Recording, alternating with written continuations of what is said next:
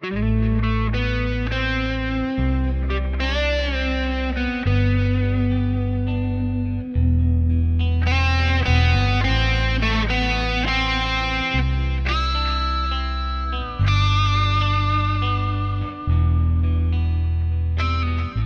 die Kinder kämpften in ihr.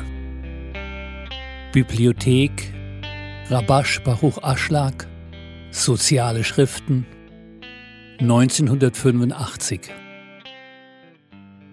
Und die Kinder kämpften in ihr. Nach der Interpretation von Rashi. Unsere Weisen erklärten es mit Laufen, also dass Jakob lief und sich wand, um herauszukommen wenn sie an den Toren der Tora von Sem und Eber vorbeikam. Wenn sie an den Toren des Götzendienstes vorbeikam, wand sich Esau, um herauszukommen. Baal Hasulam sagte, dass dies die Reihenfolge der Arbeit ist. Der Beginn der Arbeit wird Ibur, Empfängnis genannt wenn der Mensch beginnt, auf dem Pfad der Wahrheit zu arbeiten. Wenn er an den Toren der Tora vorbeikommt, erwacht Jakob in diesem Menschen und möchte auf dem Weg der Tora wandeln. Wenn er durch die Tore des Götzendienstes geht, erwacht Esau im Menschen und will herauskommen. Man sollte seine Worte richtig interpretieren. Der Mensch besteht von Natur aus aus Gefäßen des Empfangens, die Selbstliebe genannt werden, was der böse Trieb ist. Aber er hat auch einen Punkt im Herzen, der sein guter Trieb ist. Wenn er anfängt, im Geben zu arbeiten, wird es als Ibur, vom Wort Abra, gebildet, betrachtet. Deshalb erlebt er Auf- und Abstiege und ist unbeständig. Er wird von der Umwelt beeinflusst und kann sie nicht überwinden. Deshalb erwacht die Selbstliebe im Menschen, wenn er sich in eine Umgebung begibt, in der Menschen eine Arbeit verrichten, die ihm fremd ist, nämlich in der Selbstliebe. Er tritt aus der Verhüllung in die Enthüllung und übernimmt die Kontrolle über den Körper. Zu dieser Zeit ist er unfähig, irgendetwas zu tun, außer das, was sein eigenes Empfangen betrifft. Wenn er eine Umgebung erfährt, in der Menschen Arbeit des Gebens verrichten, erwacht Jakob in ihm und tritt aus der Verhüllung in die Enthüllung. Dann beherrscht die Arbeit des Gebens den Körper. Und wenn er zurückblickt und sieht, wie sehr er zuvor in Selbstliebe versunken war, kann er nicht verstehen, wie man so niedrig sein und Freude aus solch niederen Dingen ziehen konnte, die für einen Erwachsenen, der sein Haus auf niedrigen und verachtenswerten Verlangen und Gedanken baut, unangemessen sind. Er fühlt sich von diesen Verlangen und Gedanken beleidigt, die einst sein Haus waren. Aber später, wenn er an den Toren des Götzendienstes vorbeikommt also in eine Umgebung gelangt, die sich mit Selbstliebe beschäftigt, erwacht Esau in ihm wieder und windet sich, um dort herauszukommen. Dies wiederholt sich in dem Arbeitenden Tag für Tag. Jemand, der härter arbeitet, kann diese wechselnden Zustände stündlich durchlaufen. Und sie sagte, wenn das so ist, warum dann ich? und sie ging hin, um den Ewigen zu fragen. Rashi interpretiert. Und sie ging hin, um zu fragen im Sinne von Sems Lehre, um den Ewigen zu fragen, damit er ihr sagt, was am Ende mit ihr geschehen würde. Und was war die Antwort? In dem Vers heißt es, und der Herr sprach zu ihr, Zwei Völker sind in deinem Leib und zwei getrennte Völker werden aus deinem Schoß kommen, und ein Volk wird dem anderen überlegen sein, und der Ältere wird dem Jüngeren dienen. Rashi interpretiert. Ein Volk wird stärker sein als das andere, dahingehend, dass sie nicht gleich groß sein werden. Wenn das eine aufsteigt, steigt das andere hinab. Er sagt auch, sie wird verwüstet. Zor wird nur durch den Untergang Jerusalems erfüllt. Um die Antwort des Schöpfers an sie zu verstehen, wie es geschrieben steht.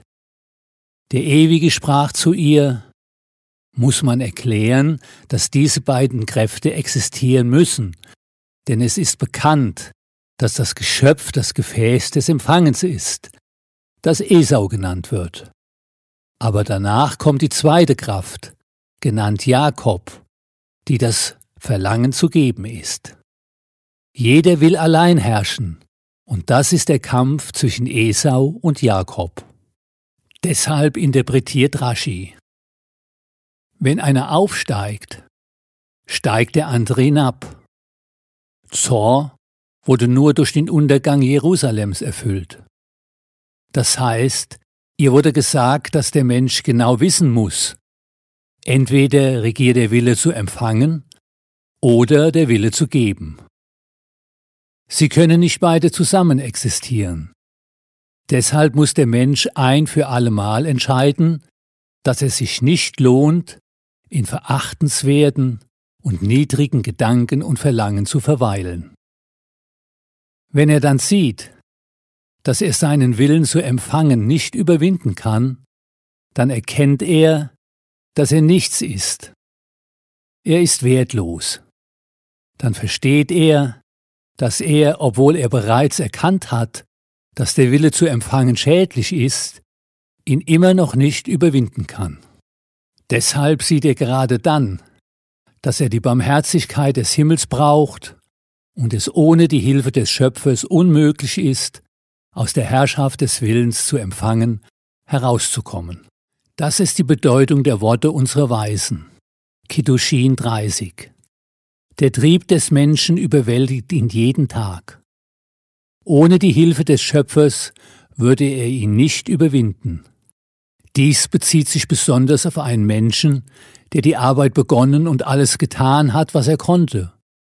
Zu diesem Zeitpunkt braucht er nicht mehr zu glauben, dass nur der Schöpfer ihm helfen kann. Denn jetzt erkennt er, dass alle Mittel und Tricks, die er bereits ausprobiert hatte, vergeblich waren und nur der Schöpfer ihm helfen konnte. Erst dann kann er verstehen, dass nur der Schöpfer ihm hilft. Was unterscheidet ihn also von einem anderen? So wie er ihm geholfen hat, kann er auch anderen helfen. Deshalb gibt es keinen Grund, anderen gegenüber hochmütig zu sein. Denn es ist nicht sein Verdienst. Diejenigen aber, die nicht mit der heiligen Arbeit begonnen haben, die nur darin besteht, zu geben und nicht zu empfangen, sehen nicht, dass nur der Schöpfer ihnen geholfen hat. Im Gegenteil, sie sagen, meine Kraft und die Stärke meiner Hand haben diesen Reichtum erschaffen. Natürlich haben sie dann etwas, womit sie sich anderen gegenüber rühmen können, die nicht so arbeiten wie sie. Dann ist der Unterschied zwischen Gut und Böse nicht mehr so groß, da auch sein Gutes auf der Selbstliebe beruht. Und obwohl es sich mit der Tora und den Mitzvot Geboten beschäftigt, ist der Kampf zwischen Jakob und Esau noch nicht sichtbar.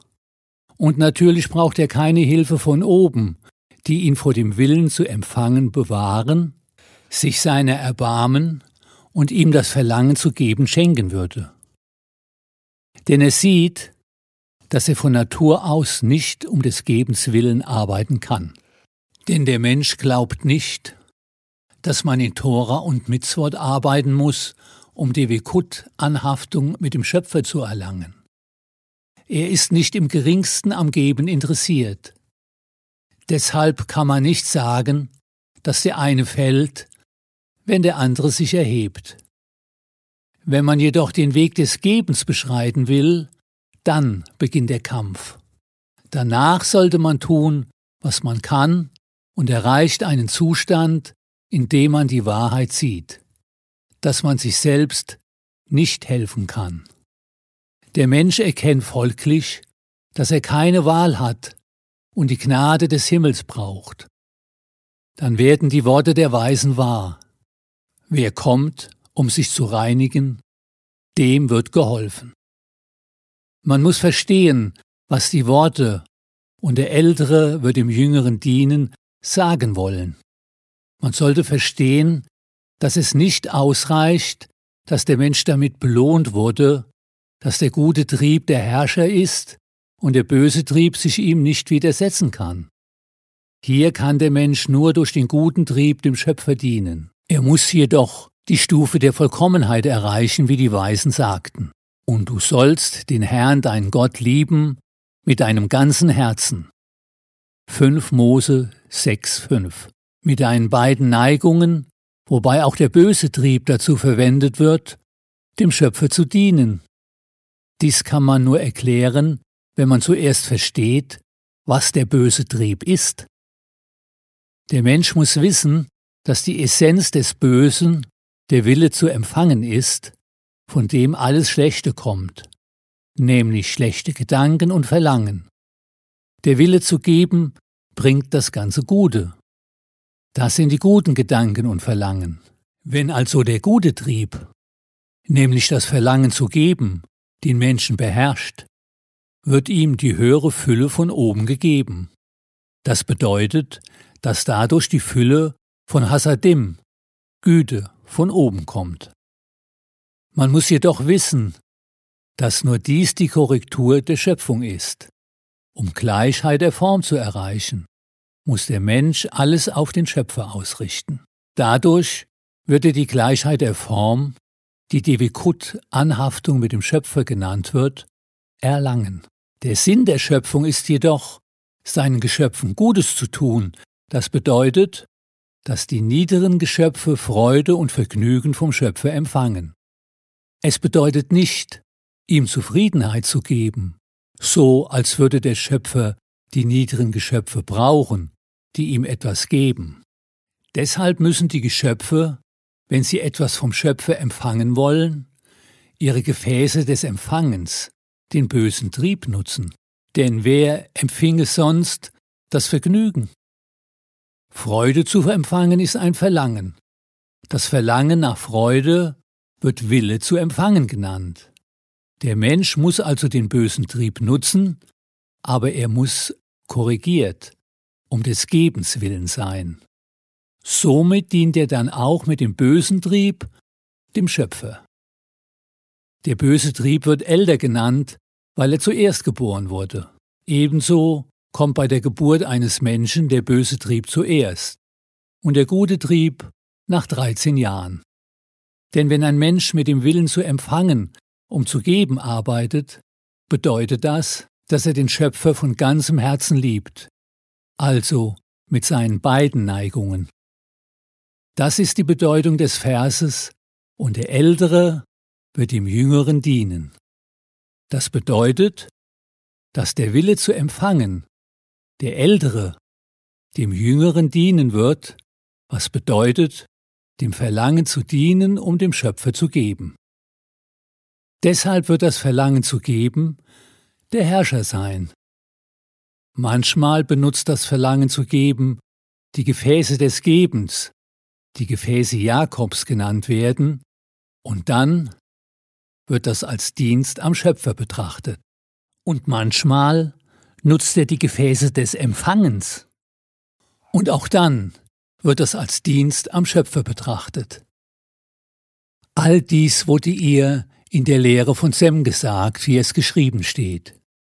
Der Ewige sprach zu ihr. So wird man verstehen, was Ben Zoma sagte. Avot der Rabbi Nathan, Kapitel 23. Wer ist der Held der Helden? derjenige, der seinen Feind zu seinem Freund macht. In Masechet, Avot Kapitel 4, sagt Ben Soma, Wer ist ein Held? Derjenige, der seinen Trieb bezwingt. Wir sollten den Unterschied verstehen zwischen der Bezeichnung Held, wenn er sagt, wer ist ein Held? Derjenige, der seine Neigung besiegt, und der Interpretation, die er dem Helden der Helden gibt, wenn er sagt, derjenige, der seinen Feind zu seinem Freund macht. Nach dem oben Gesagten sollte man die Worte von Ben Soma so verstehen, dass ein Held bedeutet, und ein Volk wird stärker sein als das andere, wie Rashi interpretiert. Wenn eine sich erhebt, fällt der andere. Ein Held wird der genannt, der das Böse in sich verlassen hat und nur den guten Trieb herrschen lässt, was bedeutet, dem Schöpfer nur mit dem guten Trieb zu dienen. Und ein Held der Helden wird als und der Ältere soll dem Jüngeren dienen bezeichnet.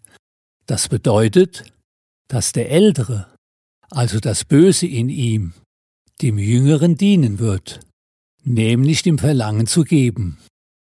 Zu dieser Zeit wird er dem Schöpfer auch mit dem bösen Trieb dienen. Und dann hält er sich an den Vers mit ganzem Herzen, also mit beiden Neigungen.